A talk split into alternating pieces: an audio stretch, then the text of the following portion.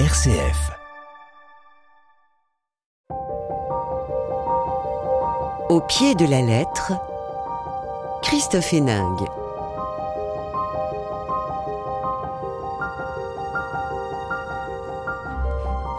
Bienvenue au pied de la lettre. On va parler littérature sur RCF et la littérature, elle peut raconter notre histoire, comme celle de nos aînés qui ont traversé les époques et ce qui les a fait avancer, ce qu'ils ont aussi raté lamentablement, les guerres, les impasses, la grande histoire à travers des destins individuels des personnages plus vrais que nature, c'est ce qu'on va voir dans les deux romans aujourd'hui. Le premier roman consacré euh, à cette fresque du XXe siècle, celui de Jean-Michel Guénassia, qui nous invite à suivre le destin de quatre jeunes gens qui sont passés de la guerre 14 à la guerre d'Algérie, cherchant refuge dans l'amitié, l'amour, ces destins croisés qui se réalisent pourvu qu'ils soient déterminés. Adieu va de Jean-Michel Guénassia est publié chez Albin Michel. Et puis Toby Nathan raconte son mai 68. Mais est-ce lui vraiment Le narrateur erre tout durant ces jours étranges d'une jeunesse descendue dans la rue? Alors qu'il fuit la foule et il avance avec une naïveté feinte dans l'existence. En fait, peut-être est-il en train de survivre au drame des juifs égyptiens chassés de leur pays par Nasser. Et si c'était une nuit? De Toby Nathan, publié chez Stock. La promesse des Trente Glorieuses, c'est le thème du jour, c'est maintenant sur RCF. Au pied de la lettre, Christophe Héningue. Bonjour Jean-Michel Ganassia. Bonjour. Heureux de vous avoir à, RCF. Vous, euh, vous aviez euh, publié euh, en 2021, je crois, hein, Les Terres Promises. dont on avait parlé, roman kaléidoscopique avec de destins croisés. C'est un peu aussi dans ce nouveau roman qui nous parle du XXe siècle de grands chapitres, des uns plus ou moins chargés d'histoire d'ailleurs. On, on, voit que ce, 20, ce XXe siècle était marqué par le progrès mais par la violence aussi. Les deux imbriqués? Ben, euh, Oui, on peut penser que les deux ne vont pas l'un sans l'autre, qu'il euh, y a toujours des soubresauts euh, pour avancer, des conflits. Donc le XXe siècle a quand même été particulièrement un, siècle violent marqué par de nombreux génocides horribles qui qui restent dans notre mémoire, enfin qui sont quand même, il n'y en avait pas eu avant, beaucoup. Euh, j'espère qu'il y en aura, il y en aura pas après. Mhm. On n'est pas dans du Balzac, on est dans quelque chose qui, euh, chaque personnage, en tout cas dans, vos livres, chaque personnage est un écho même de son époque.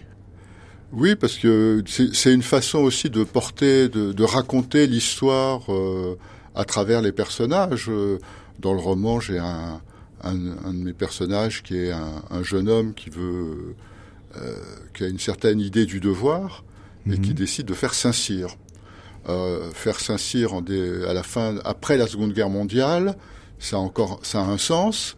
Euh, les, la, la, génération de, de Saint-Cyriens qui vont sortir de Saint-Cyr euh, à la fin des années 40 va rester sur le carreau en Indochine et après en Algérie. Donc, euh, euh c'était pas gratuit de faire ça non plus. C'était pas. Euh, il y a peu de métiers où on s'engage avec la possibilité ou la probabilité de, devoir mourir ou hmm. d'être grièvement blessé. Avec une part d'illusion peut-être aussi dans, cet engagement au départ. Oui, d'illusion, de rêve. Hmm. De, le fait de tous les personnages, tous les personnages d'une certaine façon euh, rêvent de changer le monde. C'est une des constantes euh, au XXe siècle. Euh, on veut changer le monde. On veut, alors c'était, euh, on veut en finir avec le capitalisme, on veut changer le patriarcat, euh, mais sur toutes les grandes utopies qui ont été, qui sont nées au début du XXe siècle, on se rend compte que la plupart ont échoué et que très très peu ont réussi. Mmh. On va le voir avec votre roman Bonjour Tommy Nathan. Bonjour. Alors vous aussi peut-être l'idée de changer le monde, ça correspond à, votre, à votre roman. Ethnopsychiatre, essayiste, romancier, on vous présente plus. Euh, il y avait déjà la Société des belles personnes, hein, votre précédent roman.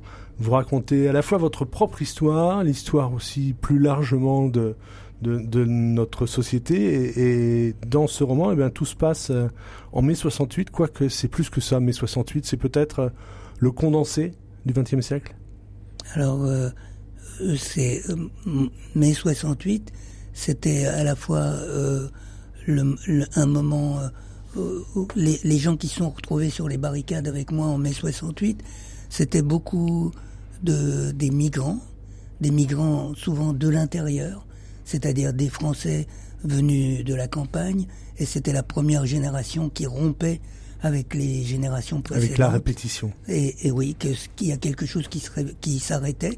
Moi, j'étais un migrant, un vrai migrant.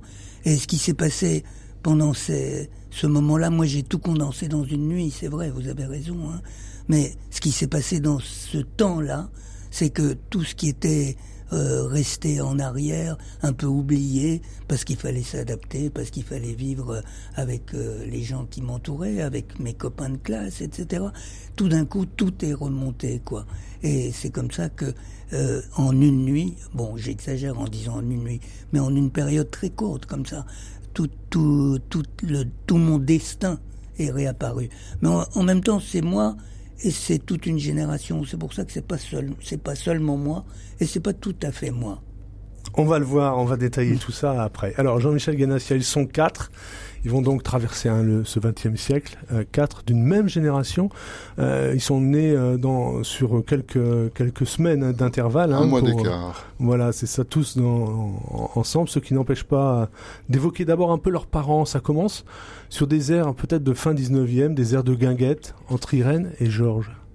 Oui, parce que le c'est un peu l'apogée des, des guinguettes du bord de Marne.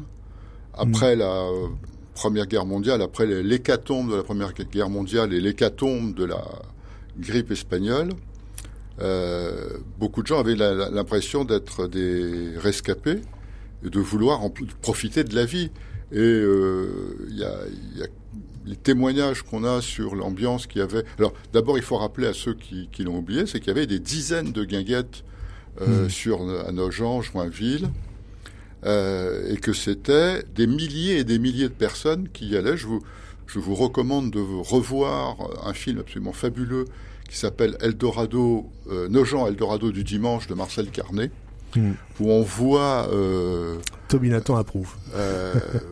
Euh, les populations qui descendent du train euh, et on voit des ouvriers extrêmement bien habillés, en costume, avec euh, la, cravate, le, chapeau, les femmes avec leur chapeau, et tout le monde va dans les guinguettes, euh, et il n'y a pas de négligé. Hein, et donc il y a euh, sur un air d'accordéon le bonheur d'être vivant après la catombe de la guerre et. Donc ça commence comme ça. Euh, premier des personnages, c'est Irène, qui est une serveuse, qui va croiser un, menuisier de cinéma des studios pâtés qui sont à Joinville, euh, qui, qui, a, qui, a, un petit air de Rudolf Valentino, qui est la grande star de l'époque, euh, qui va la séduire, euh, lui faire quatre filles, euh, dont la première, Arlène, va être le, fil rouge du roman. Euh, comme cette femme, Irène, serveuse, va, va, va trouver du travail dans les studios, mais va souvent être débauchée euh, il faut rappeler que à cette époque-là, il n'y a pas de chômage. Donc le hmm. jour où vous perdez votre travail, vous n'avez plus aucun, aucune ressource. Si ça dure un peu trop longtemps, bah, c'est la, la, déchéance. Elle va trouver du travail comme couturière dans une famille euh, riche de Saint-Maur. Euh, elle va se lier d'amitié avec la, sa patronne. Elles vont avoir chacune un enfant le même jour, sauf qu'ils sont pas nés au même, euh, dans le même milieu. Et ça, ça compte. Et euh, toute, toute leur vie, cette, la différence entre la fille de la couturière et la fille de la banquière va va euh, se, va, va, exister. Et avec les amis de de la maison d'à côté, qui vont qui euh, dont la femme va avoir des jumeaux un mois après. et donc ça va être un, un, carré magique, un quatuor, euh, qui vont passer leur jeunesse ensemble être lié, avoir une amitié profonde, très très forte, qui va durer jusqu'à la Seconde Guerre mondiale. Et puis, euh, comme toutes les amitiés, elle va être soumise à l'épreuve du temps, se déchirer, se, les, les, antagonismes, les trahisons, les, les, ruptures, les réconciliations.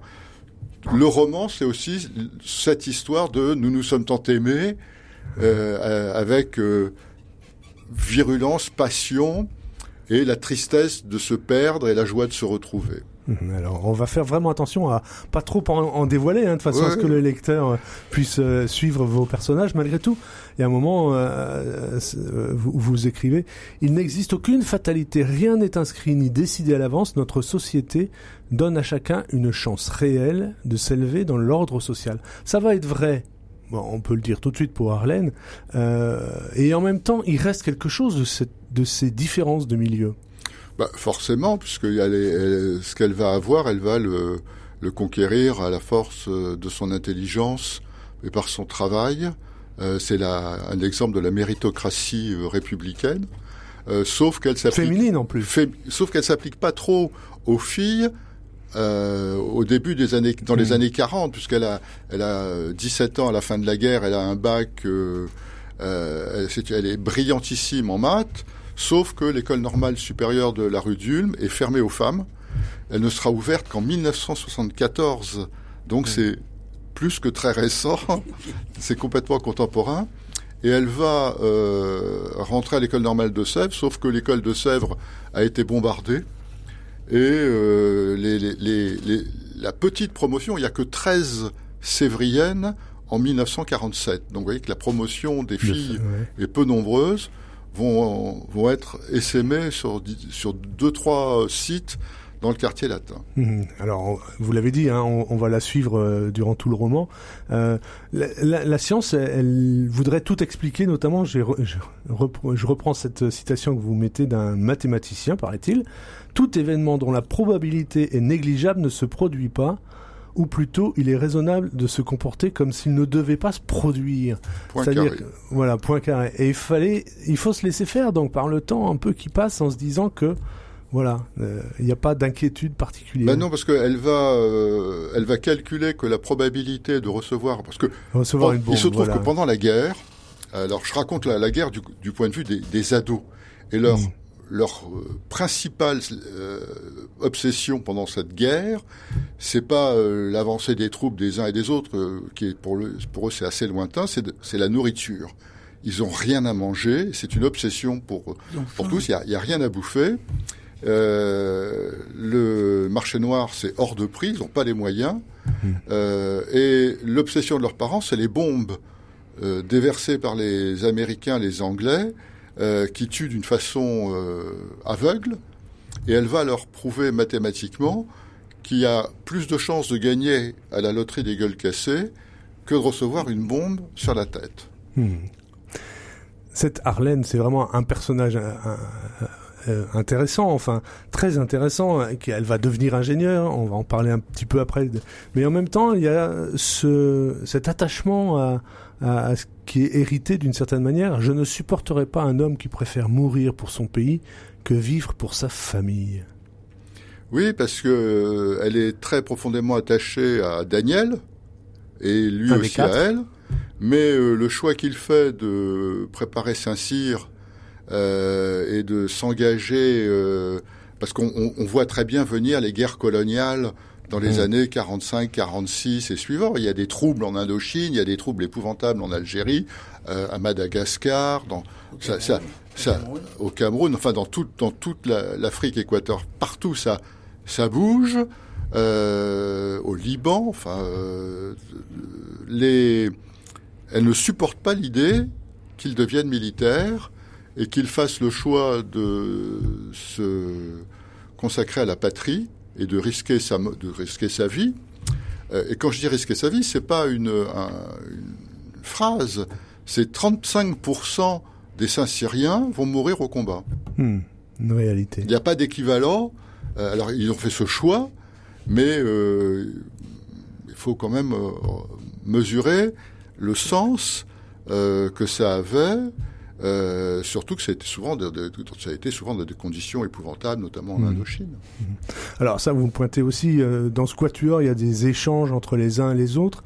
Euh, vous pointez aussi parce que ça, c'est aussi une des clés peut-être. Être les meilleurs amis du monde ne protège pas de l'amour.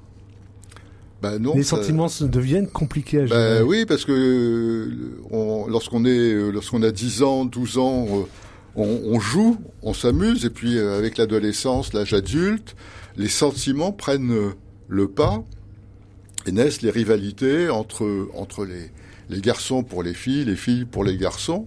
Et les amitiés n'y résistent pas. C'est euh, ça qui euh, alimente les, les, conflits futurs. Mhm. Et dans ces conflits, il y a justement le travail mené par par Arlène, qui travaille euh, au début avec beaucoup de naïveté sur la recherche nucléaire, qui avance et se rend compte que cette cette puissance nucléaire n'est pas si innocente que ça.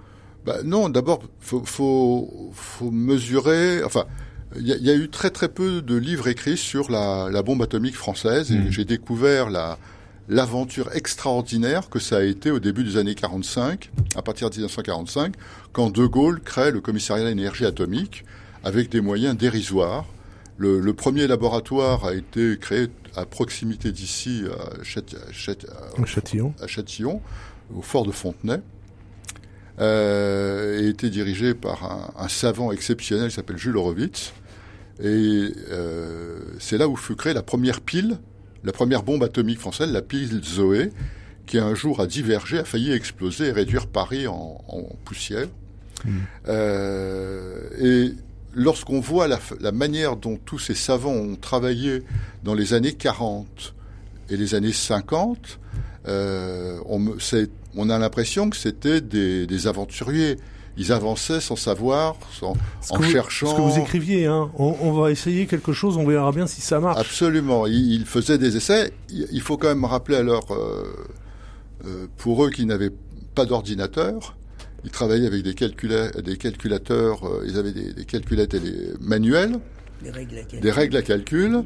Euh, et euh, un simple ordinateur portable aujourd'hui est plus puissant que la puisse que la toute la puissance que de, de des, des, calculateurs dont, dont ils disposaient. C'est et donc euh, oui, ils ont fait beaucoup d'erreurs, ils ont tâtonné, euh, beaucoup sont sont sacrifiés et euh, ils vont aboutir à parce qu'il y a une volonté politique d'avoir cette bombe atomique de devenir indépendant euh, des, des Américains. C'est d'ailleurs la raison pour laquelle l'état-major français refusait cette bombe atomique et que la, la, bombe atomique est une affaire civile en France et pas mmh. militaire. Euh, elle a, les militaires ont été complètement écartés par De Gaulle de la bombe atomique, qui était l'apanage du CEA, qui était dirigé par des, essentiellement par le père de Michel Rocard, Yves Rocard, à l'époque et euh, par d'autres euh, gaullistes euh, qui tenaient ça d'une main de fer. Et dans les années 50, là, les moyens se sont déversés d'une façon absolument colossale et ont abouti à la première bombe atomique française qui a explosé en Algérie, à en, en 1960. Et les, les explosions suivantes, certaines ont été catastrophiques et ont irradié des milliers de participants. Puisque vous montrez, hein, dans, voilà. vous, vous, il y a ce, ce récit de, de, des premières euh, bombes atomiques avec euh, donc Arlène qui est dans ce travail, mais qui fait aussi connaissance à cette époque à un autre tiens personnage qui vient se, se dans, dans, qui rentre dans l'histoire, Pierre, qui lui pour le coup est un militant, euh, un militant euh, euh pacifiste et, euh, et voilà entre l'engagement oui, de l'un et l'autre, comment vivre un amour, c'est un bah peu oui, ce que parce qu'elle elle va rencontrer un, un, un jeune euh, typographe communiste qui travaille à François, mmh. euh, et à, à, un moment où le mouvement pacifiste est virulent, c'est Amsterdam Playel euh, qui va euh, se développer en France, mené par Frédéric Joliot-Curie, prix Nobel.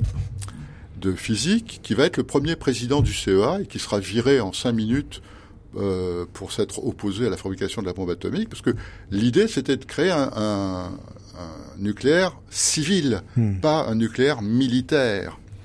Et euh, il faut quand même rappeler que la, la, pétition contre la bombe atomique a été signée en France par 15 millions de personnes. Incroyable. Euh, c'est quand même faramineux, dont Jacques Chirac et Lionel Jospin, euh, qui étaient alors de, de, de, jeunes étudiants, mais aussi Gérard Philippe, euh, Édith Piaf, Maurice Chevalier, euh, toutes les vedettes de l'époque signaient, ont signé pour cette pétition Euh, ce qui n'a pas empêché euh, la, le CEA de poursuivre d'une façon détournée la fabrication de la bombe atomique. Hmm. Comme ça, Carlène nous explique que non, non, elle travaille juste à EDF. Et voilà, et on tourne la page, on, re- on ne regarde pas ce qui se passe dans ces laboratoires. Euh, on accomplit toujours ce que l'on est. Et est-ce que c'est ça, adieu va? Ça veut dire Oui, ça un petit peu? Certainement. Je pense que on- on je pense qu'en vérité, on ne change pas.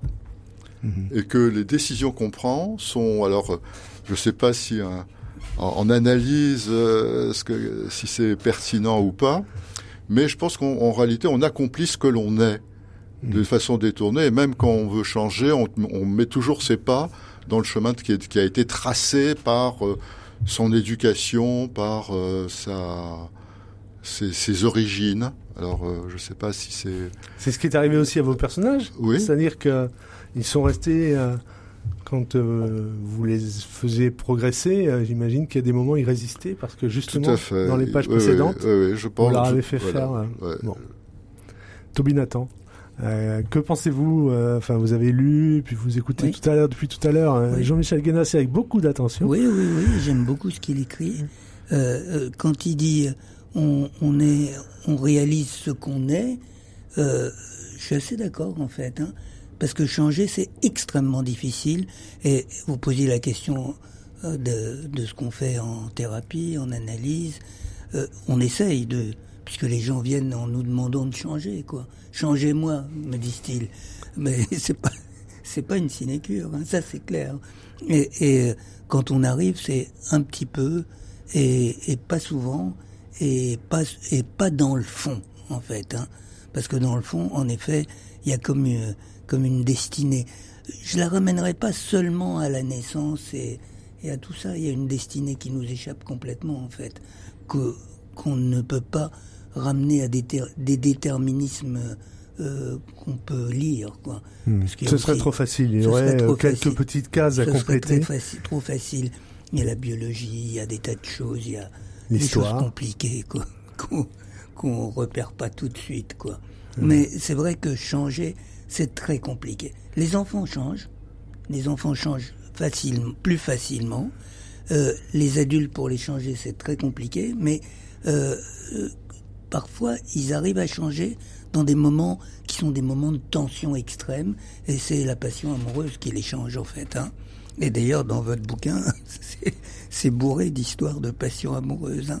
Et c'est des moments où on bascule, et parfois où il y a des nouveaux, des nouveaux chemins qui peuvent se dessiner. qui peuvent s'ouvrir.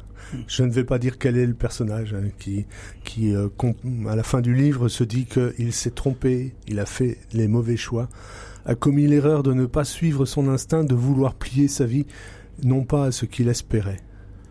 Oui, parce que c'est quelqu'un qui agit euh, par devoir. Donc, euh, c'est un des personnages principaux du roman. Euh, il va faire, il va essayer de caler sa vie sur ses convictions, convictions morales et pas sur ce qu'il a envie de faire. Et euh, à un moment, bah, au bout de, à la fin de l'histoire, il se rend compte qu'il a euh, fait le mauvais choix perdu. et que euh, on ne peut pas, euh, on, on ne change pas, et qu'il aurait dû suivre son instinct, euh, et que les, les entre, pour le, la vieille discussion entre l'inné et l'acquis euh, se, et ne, ne se terminera jamais, mais euh, en l'occurrence, Voilà, pour lui, euh, pour lui, il, il, la vie a été rude. tout à fait. Mhm. Vous voulez bien nous lire, euh, Jean-Michel Guénassier, un passage de votre livre Adieu va qui est publié chez Albin Michel. Pour la première fois depuis un mois, Pierre, blotti contre Arlène, dort comme un bienheureux, bien que le lit soit étroit pour eux deux. Il se réveille à cinq heures comme un automate. Arlène dort tourné contre le mur, il s'assoit sur une chaise, la regarde dormir, allume une cigarette, et une autre. Il consulte sa montre de temps en temps, six heures. Il lui accorde encore cinq minutes, pose la main sur son épaule, quand elle ouvre les yeux, elle sourit en le voyant. Pendant qu'il prépare le petit déjeuner, elle finit de s'habiller. Je tiens à arriver la première à Châtillon et à partir la dernière, parce que plusieurs des ingénieurs qui, eux, logent sur place, restent sceptiques sur ma présence dans cette équipe. Ce sont des polytechniciens qui n'ont pas l'habitude de bosser avec des femmes. Je dois travailler plus qu'eux et ne, ne leur donner aucun prétexte pour m'écarter. Ils me refilent le sale boulot de calcul et je le fais avec le sourire pour les embêter, d'autant que nous ne possédons pas de calculateur. Heureusement, le patron m'a à la bonne.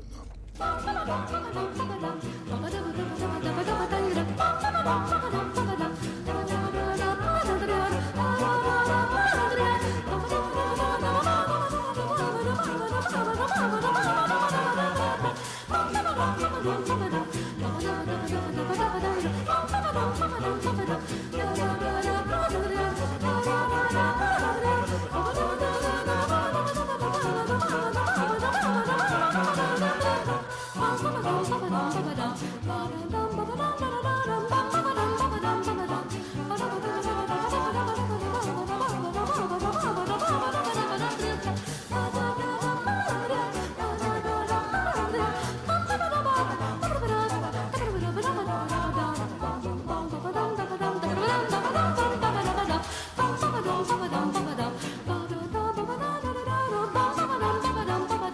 Swing Singers, c'est un interprète Bach, c'était en 1963 au pied de la lettre, vous écoutez RCF. Euh, je reçois aujourd'hui Jean-Michel Guénassia pour Adieu va, paru chez Albin Michel, et Toby Nathan pour Et si c'était une nuit chez Stock. Au pied de la lettre, RCF. Alors mai 68, eh bien, il s'en, passe des choses dans Paris. On pourrait y suivre par exemple un étudiant nommé Toby Nathan qui participe au mouvement étudiant sans être tout à fait toujours au bon endroit.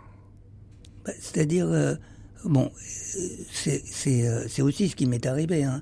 C'est-à-dire que moi j'étais, je voulais être le plus extrême de la gauche, la gauche de la gauche, et donc j'ai été maoïste. Mais chez les maoïstes, on était dans des petits groupes, hein. et, chez les maoïstes, il y avait une règle, c'est qu'il fallait pas avoir de relations amoureuses et encore moins sexuelles avec euh, des personnes qui font partie du même groupe, quoi. évidemment, il y avait une fille, et, et, bon, j'ai pas pu résister, donc je me suis fait exclure très tôt. Donc euh, j'étais un, un maoïste en, en, déshérence, quoi, on va dire. En déshérence. Heureusement, il y a les filles, hein, très souvent, euh, qui, qui ponctuent votre, bah, votre euh, livre et qui viennent euh, redonner sens, peut-être. Bah, les filles ont été ma sauvegarde, quoi, en fait. Les femmes, les filles, et, je leur dois mon existence, en fait. Hein. mon salut, on va dire ça comme ça, mon salut. À ce point. Oui. Vous dites, en ce temps-là, j'étais comme un chien fou. Oui. Oui, c'est vrai. Ça aussi, c'est vrai. C'est-à-dire que on, sent que c'est mai 68. Vous participez puisque c'est enfin voilà, c'est le narrateur et c'est vous. Vous participez. 68. Bien sûr. Non, mais c'est pas du tout un reproche quand je vous dis ça. C'est-à-dire que vous participez, mais en même temps, vous n'êtes pas toujours à la bonne barricade parce que vous êtes euh, soucieux d'autre chose et puis il faut rentrer à Gennevilliers et donc euh, on bouge tout le temps. Bon, alors c'est une cavalcade ce bouquin. Hein. Ouais. C'est une sorte de course folle euh, de quelqu'un qui qui sait pas qui il est et qui sait pas où il va. Et donc évidemment c'est un chien fou comme ça. Et puis dans cette course folle, il rencontre des des personnages qui vont le, lui indiquer son destin, quoi. Et c'est pour ça que j'ai, j'ai dit que, et si c'était une nuit, enfin je l'ai appelé, et si c'était une mhm. nuit, et si c'était en une seule nuit que se décidait son destin, quoi. Et, et c'est vrai que c'est ce qui arrive à ce personnage. Bon là, c'est pas tout à fait moi, hein, parce que c'est un peu. Là, on sent plus on avance dans le livre, plus la part romanesque se développe. Hein. Voilà, exactement. Mais la base, la base, effectivement, c'est des, sont des choses que j'ai vécues, bien sûr. Mhm. Et donc, euh, euh, c'est que on était, on, était un peu. Vous savez, je, suis un migrant. J'ai migré, Jean-Michel Guénassia aussi, je pense. Euh, j'ai migré à l'âge de 9 ans. Et, et euh, Contraint et forcé. Ouais, on a été expulsé d'Égypte. D'Égypte, hein. voilà. Ouais, parce qu'on était juifs et que euh, à un moment donné, les, euh, pendant, c'était les, les, événements de 56. Et Nasser, qui était au pouvoir, a décrété que les Juifs étaient l'ennemi intérieur, quoi, la cinquième colonne. Donc il fallait les, les expulser.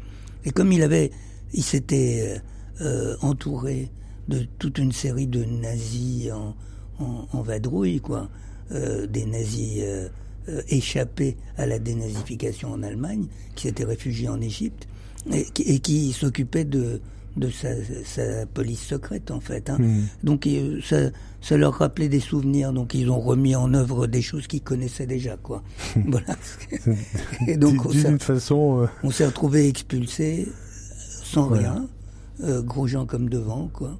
Et, et, et, puis on s'est retrouvé sur le port de Naples avec euh, euh, des habits et, c'est tout quoi. C'est ce que vous dites. Hein, vous, là-bas, vous connaissiez en Égypte, vous connaissiez toute la famille, les oncles, les tantes, plusieurs euh, grands-parents presque de tout le monde, et vous vous retrouvez disséminés, chacun un peu dans, vos, dans, dans différents pays, et votre famille proche à quatre. Bien sûr. À, Paris. C'est un peu comme vous savez Boris Vian avait écrit une pièce de théâtre qui s'appelait Les bâtisseurs d'empire. Vous savez, il y, a une, y a une famille comme ça, et puis tout d'un coup, ils entendent, un, ils entendent un bruit terrible, ils montent d'un étage, puis il manque quelqu'un. Puis tout d'un coup, ils réentendent le bruit terrible, ils montent encore d'un étage, il manque quelqu'un. Puis au bout d'un moment, il n'y a plus personne, quoi. Et le, mhm. monde s'était vidé, quoi.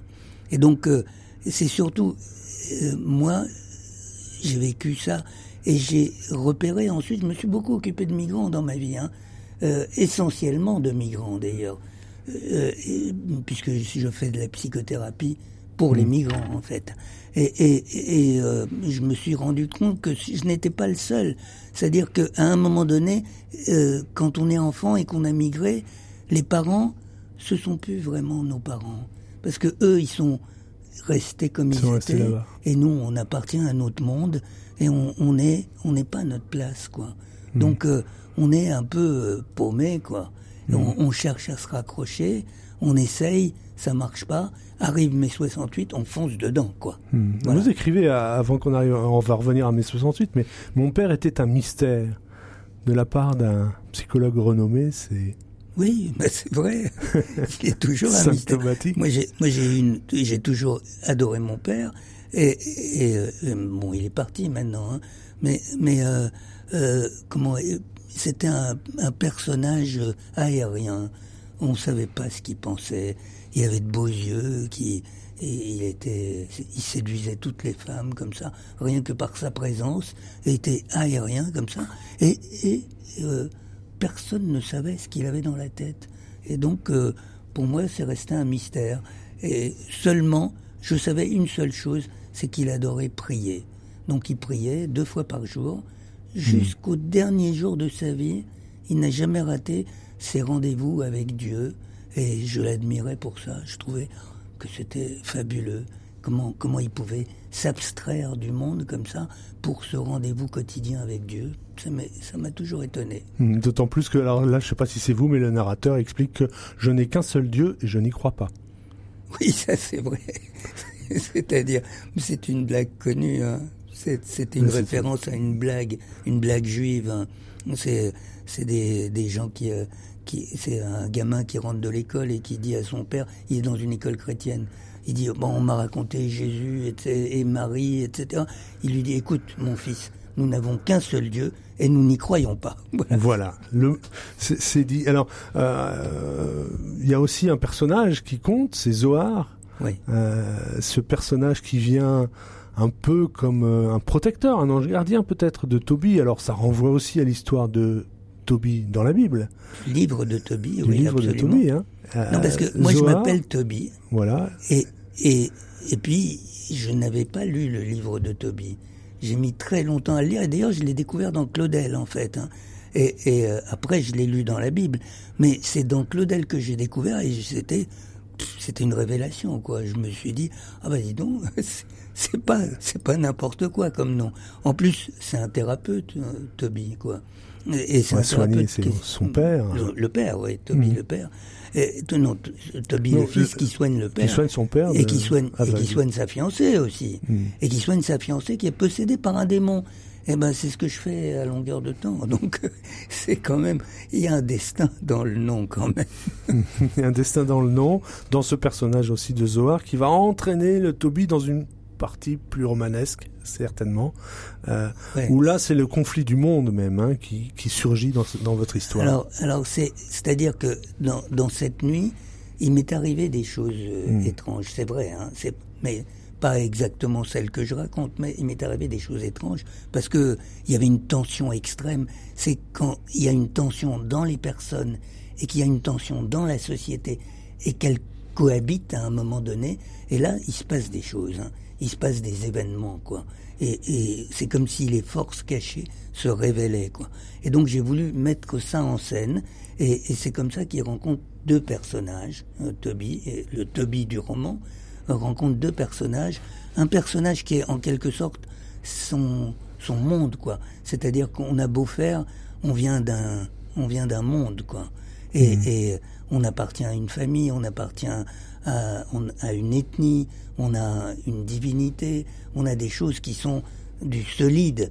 Et, et nous, on, on, en 68, on ne savait pas du tout qui on était, d'où, quelles étaient nos racines. Et il y a quelqu'un qui vient et qui dit ah, attention, t'es pas un orphelin, tu viens de quelque part, t'es pas tombé d'un arbre, t'es pas, euh, tu, tu, tu n'es pas fait devant.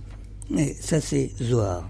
Et puis il y a une autre, un autre personnage qui est comme l'esprit de la terre, quoi. C'est-à-dire qu'on est né dans un monde. Moi, je suis né en Égypte, et, et, et euh, je pense que ma famille était en Égypte depuis toujours. Bon, enfin, je veux dire, on se souvient pas qu'on est arrivé en Égypte. Peut-être qu'ils sont même pas sortis avec Moïse, allez savoir. Ils sont peut-être restés déjà. On sait pas, mais bon. Euh, euh, bon, en tout cas, on était deux là, quoi. on était des autochtones.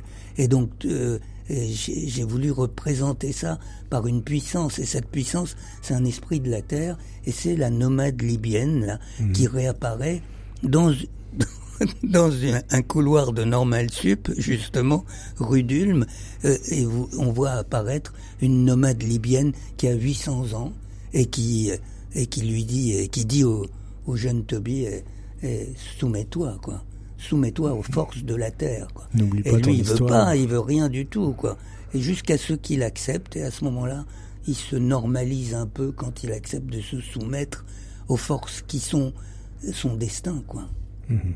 Son destin qui est aussi euh, qui pourrait basculer avec ce professeur Mathias Robert, euh, ambivalent malgré tout, hein, qui vient au contact des étudiants euh, euh qui sont qui sont dans la rue, qui, qui rappelle des idées aussi pas toujours glorieuses malgré tout.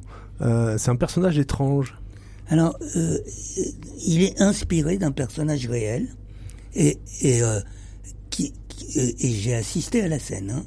C'est-à-dire, c'était Georges Devreux qui a été mon maître, hein, et, et, et, qui euh, un jour s'est présenté à l'Odéon, qui était l'Odéon occupé, et où il y avait des étudiants, Quartier tous, général des tous étudiants. gauchistes, vous imaginez, et euh, euh c'était ces étudiants qui voulaient, euh, qui, qui considéraient qu'il était tellement extraordinaire. C'est vrai que c'était un homme euh, extraordinairement intelligent, et, et qui lui ont dit il faut que tu parles aux étudiants, que tu leur dises quelque chose.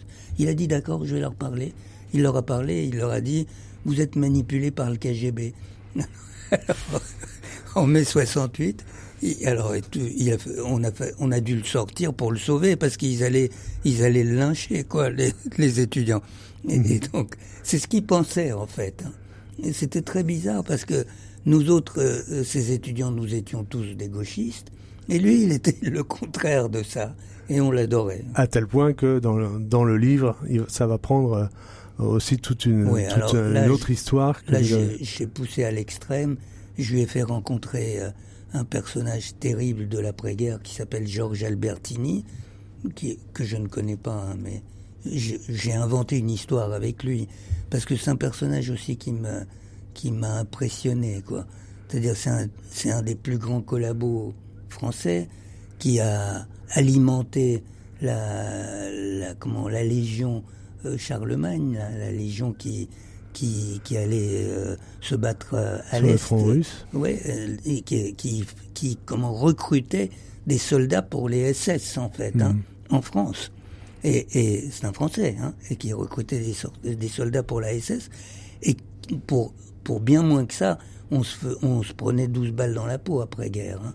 Et ben lui, il a fait juste trois ans de prison, et puis il a, il est devenu le conseiller de Pompidou, de Chirac, et même de Mitterrand. Il a été conseiller de Mitterrand. C'est quand même, euh, euh, c'est une histoire hallucinante, quoi. Mhm. Et ce personnage m'a intéressé, voilà. Mhm. Ce qui permet aussi, bah, d'une certaine manière aussi, de raviver cette histoire de, des Juifs égyptiens et, et aussi bah, de la Shoah. Bien sûr, la Shoah est très présente dans le livre parce que vous savez, mai 68, euh, si vous regardez les, les chefs de mai 68, euh, Cohn-Bendit, Krivine, euh, Gesmar, Weber, c'est tous des enfants de survivants de la Shoah. Et c'est pas pour rien. Et il y en a un qui s'y était pas trompé, hein. C'était De Gaulle. Et qui a commencé à dire, attention, c'est la vengeance. C'est la vengeance qui est en train de se manifester là. Et il y avait quelque chose comme ça en mai 68. Bon, moi j'étais pas du tout hein, parmi les chefs. hein. J'étais de la piétaille. Donc, mais je les regardais et je me disais, mais il faut- il y avait un seul qui n'était pas comme eux, c'était Ben Saïd. Et Lui, il était un, un Algérien. C'était un juif, mais algérien. Et, et- et c'était drôle, quoi. C'est- et c'était l'essentiel des chefs de mai 68, quand même. Donc, ça, c'est certainement, ça a certainement une signification. Je n'ai pas approfondi plus que ça, mais Non, non, mais ça devient matière à la roman question. et effectivement, ça nous entraîne. Oui. C'est c'est très, très intéressant.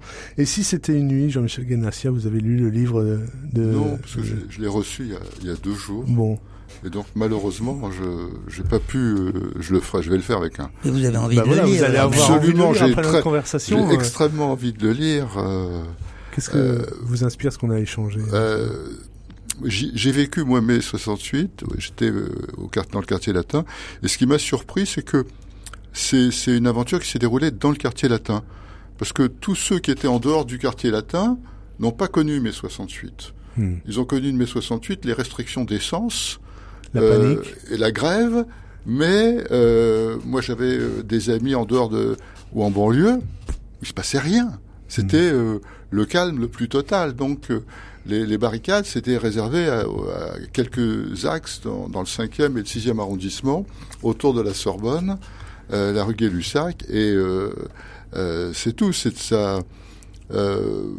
Je, je- je- je l'ai vécu en tant qu'étudiant. J'ai l'impression que c'était un grand monôme qui a, qui a dégénéré euh, par la. On avait, j'avais l'impression qu'on vivait dans une cocotte minute. Ça s'est mis à bouillir et au, au lieu de que ça s'échappe, la, la, la haine contre l'autorité, contre les professeurs, contre les mandarins, euh, ça s'est développé euh, en grande partie par euh, euh, presque par hasard. Je crois que c'est pas. Il y, a, y a pas. C'était pas construit, pas... Non, non, c'était tout à Programmé. fait. euh, En tout cas, le pouvoir a vacillé. De Gaulle a pensé qu'il allait se Oui. faire, qu'il allait être destitué. Il s'est enfui. à Baden. Il s'est enfui à Baden-Baden. Et c'est quand même euh, hallucinant quand même. hein. Donc le pouvoir a vacillé par des gamins, quoi. Ouais. C'était des gamins qui, en effet, n'avaient pas de plan, mais De Gaulle pensait que le Parti communiste en profiterait pour le renverser. C'était le Parti communiste de l'époque, hein. c'était 25% Val des votants. Ben oui, c'est pas, ça n'a rien à voir avec le Parti communiste d'aujourd'hui. Qui n'avait pas du tout cette intention d'ailleurs. On ne sait pas. On sait, Ah. je suis pas Le, La parti, question le, est ouverte. le- Ge- Georges Segui, euh, Krasuki, et se sont ont, ont pris le train en marche. Euh, Oui, oui, après, après. Mais que, une fois qu'ils ont euh, pris le train, euh, Je suis pas y a sûr eu du tout un mois de manifestation contre la CGT et la CGT a pris le train en marche Oui. euh, et, et en a profité pour euh, présenter des réformes sociales. Pompidou a, a, a sauté dans le dans le wagon, a, a proposé les accords de, de Grenelle et ça a calmé. Et comme il n'y avait pas de euh, c'était il y, avait aussi des relents contre la guerre du Vietnam. bien sûr, bien sûr, ça a Euh, commencé comme ça. Pour, pour lesquels la France avait été un peu en retard, euh, avait, Ça- avait peu ça- manifesté, contrairement à l'Allemagne, Oui, à l'Angleterre, à l'Italie. Euh, Il y, a- il y avait ça qui, re- qui, qui est ressorti à ce moment-là, euh, et c'était un énorme chahut. Euh, les, la, la volonté de dégommer les professeurs était plus forte que, euh, que tout d'être en vacances avant la. Mais après ça, l'université n'a plus jamais été ce qu'elle était avant. Et après ça, la société française s'est métamorphosée. Hein. Donc il y a eu, c'est peut-être, peut-être, ça a peut-être commencé comme un chahut d'étudiants, mais ça s'est terminé en une transformation de, du monde dans lequel nous vivons, qui, qui est une transformation. Nous, nous, on voulait une transformation politique. Il n'y a pas eu de transformation politique, mais une transformation des mentalités totale, radicale. Et en particulier, ça a commencé comme ça. Hein, ça a commencé par la sexualité. Hein. Vous savez, moi, j'étais à ce moment-là, j'étais étudiant à la Sorbonne et j'étais résident dans la résidence universitaire de Nanterre.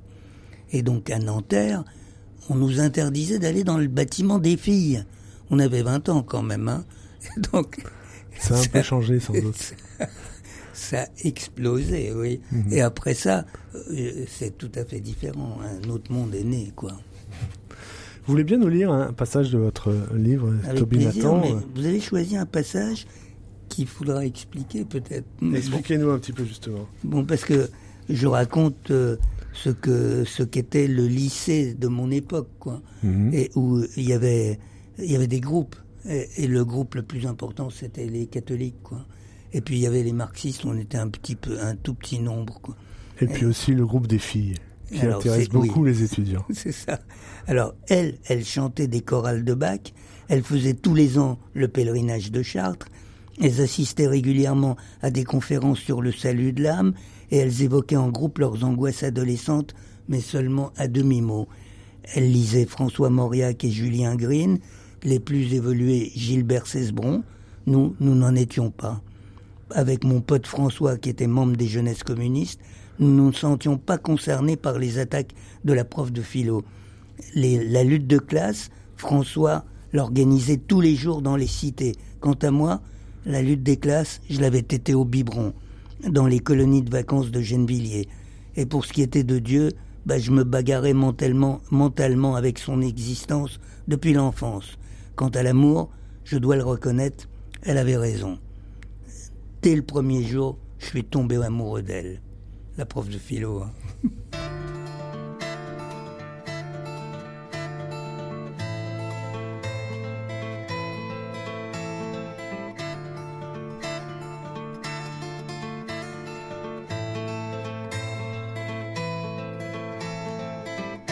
La branche a cru dompter ses feuilles, mais l'arbre éclate de colère. Ce soir que montent les clameurs, le vent a des souffles nouveaux au royaume de France.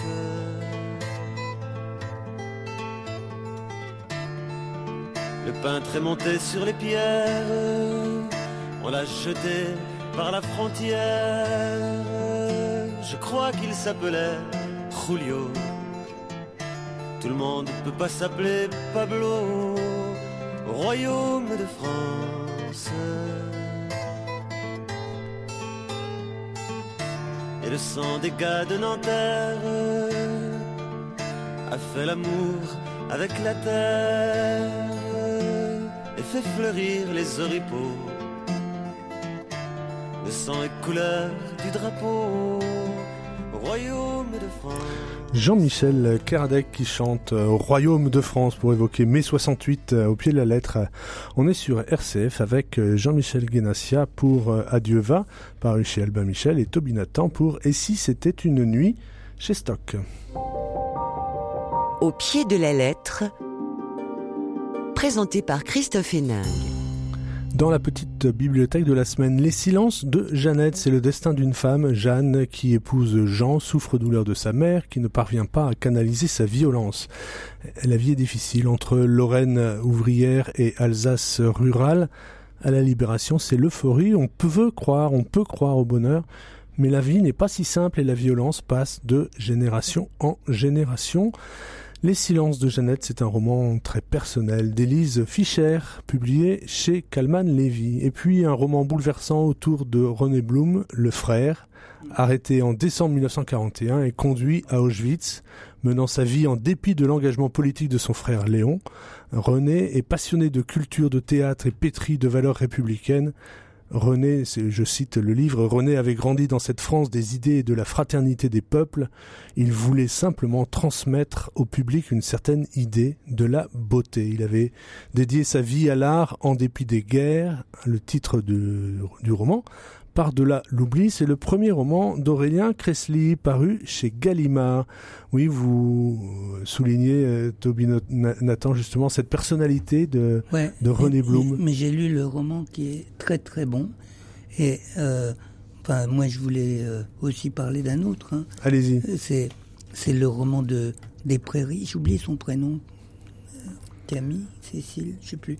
Des Prairies, qui s'appelle La propagandiste et qui est paru au Seuil et qui mhm. est un roman exceptionnel où elle raconte comment à 7 ans elle était euh, ça vient de sortir hein, à 7 ans elle était euh, soumise à enfin elle était confrontée à des paroles qu'elle comprenait pas et en fait elle a grandi dans une famille de de collabos qui ont été très très loin dans la collaboration puisque sa mère était chargée de la propagande de de, de comment de Vichy quoi et, et, et qu'elle avait épousé un, un, nazi allemand dans, en première noce, qui n'est pas le père de, de, la, de la fille, et elle découvre ces choses-là, puisque depuis, il y a une chape de silence qui est tombée dans la famille, et elle découvre à demi-mot tous ces mots, et le, tout le roman, on commence à, à comprendre toute l'histoire au fur et à mesure que ça avance dans le roman.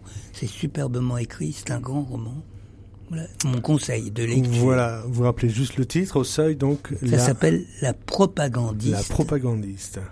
Alors vous parlez de propagande, vous citez dans votre livre aussi le, rôle joué par euh, Jean Giraudoux euh, pendant, pendant justement l'occupation sur l'information.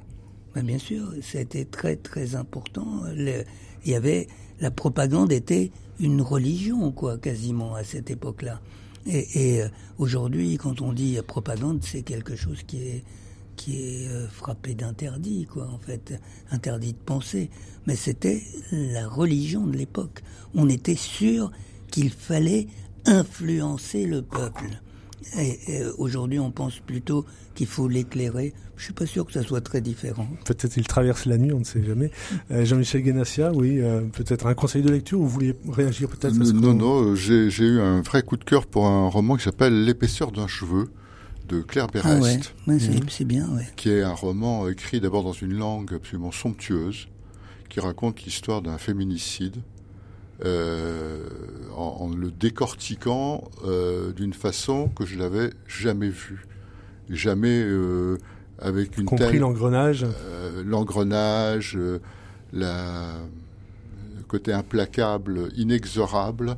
Il y a un côté tragédie grecque dans ce roman qui est que j'ai trouvé absolument bouleversant et la manière très humaine de le raconter euh, et surtout de l'écriture, euh, la langue euh, vraiment merveilleuse de Claire Berès, donc mhm. l'épaisseur d'un cheveu. Très bien, chez Albin Michel. on est en pleine rentrée littéraire, Jean-Michel Guénassia. C'est un moment important, c'est un moment où vous avez justement avec les salons peut-être la possibilité de rencontrer des lecteurs. Qu'est-ce que, comment vous vivez cette période un peu bah, particulière C'est très française? Oui, parce que le livre est sorti il y a, il y a 15 jours, donc bah, la presse, les radios, les télés, les salons, les rencontres en librairie. Je suis pas très fanat des salons parce que c'est. Euh, j'étais ce week-end à Nancy mhm. et j'ai pris un, c'était un hammam tellement il faisait chaud, c'était absolument insupportable. Sous la tente. De chaleur, donc là, on le perd. Donc euh, je, je préfère de loin les rencontres en librairie quand il y a 10, 20, 30 personnes et que c'est euh, qu'on peut échanger, qu'on peut discuter, rencontrer les lecteurs. On ne parle pas tellement finalement dans, dans un salon avec les, les, gens qui viennent euh, pour avoir une dédicace. les, les, rencontres sont très très euh, assez limitées. Mmh, très succinctes. Vous étiez aussi, Toby Nathan, à, à Nancy? Oui, j'étais à Nancy, oui. moi, j'ai un peu, par lâcheté, j'ai fui de, quand euh, ça a commencé à chauffer de trop, je suis sorti quand même. Hein. il y avait 35, 36 sous la toile. sous, la euh, toile, il devait faire beaucoup plus que 36. Hein, c'est dur le métier d'écrivain. c'est très très dur, on ne croit pas comme ça. Mais bon, mais moi j'aime bien les salons, j'aime bien...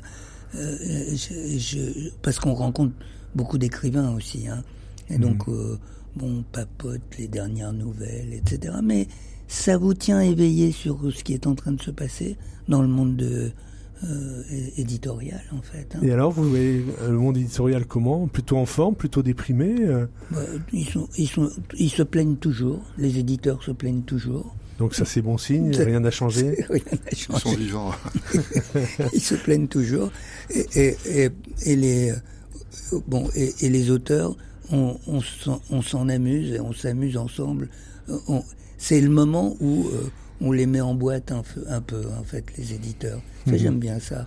Mhm. Et, mais j'aime beaucoup aussi les rencontres que qu'évoquait Jean-Michel Guénassia en librairie. C'est vrai qu'on a le temps d'échanger avec les lecteurs et on se rend compte que les lecteurs sont beaucoup plus intelligents que ce qu'on croyait et mhm. qu'ils comprennent les choses que parfois on n'a même pas conscience d'avoir mis dans le texte. Hein. Et ça, ça me plaît beaucoup.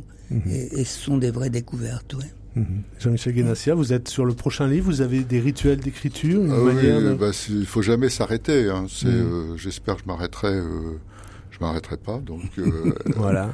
Quoi, je serai arrêté, mais non, non, j'ai un, une idée d'un roman auquel je pensais de, un petit peu et sur lequel j'ai bien avancé. Donc je, je suis en cogitation. Pour l'instant, je suis pas en, j'ai pas encore commencé la rédaction. D'accord. Vous avez des plages où, que vous vous gardez justement pour travailler ou parce que vos livres sont toujours très documentés Quand je suis en face de vous, j'y pense. La nuit, quand je dors et quand je dors pas, j'y pense. et si c'était la nuit, qu'une idée euh, venait Et je prends des notes en permanence. J'étais au cinéma hier, j'ai vu un film. Pendant le film, des idées sont, ont surgi, je sais pas pourquoi. Euh, donc ça, voilà, c'est pour ça que je suis peut-être fatigué à ce point-là. je ne sais pas, mais c'est cogitation permanente. Mhm. Euh, vous, vous-même, euh, Toby Nathan, le prochain, c'est un essai, c'est un roman Non, non, c'est un roman. Enfin, rapidement, parce qu'on arrive au terme de l'émission. C'est un roman. Euh, c'est exactement comme Jean-Michel Guénassia, c'est-à-dire c'est en c'est en gestation. J'ai pas commencé l'écriture, mais j'ai mais toute l'idée est, est, déjà en place. Et puis, et, bien, il faut le comment l'étoffer, donner de la chair, et on cherche des idées tout le temps, c'est vrai. Très bien, ben, prenez votre temps et revenez nous en parler. Merci pour euh, ce, cette présentation de vos livres que je rappelle. Et si c'était une nuit, Toby Nathan c'est paru chez Stock, et puis Adieu va de Jean-Michel Guénassia est paru chez Albin Michel. Merci à Pierre-Henri Paget à la réalisation au pied de la lettre, c'est fini pour aujourd'hui. Et puis on se retrouve la semaine prochaine. D'ici là, n'oubliez pas de lire.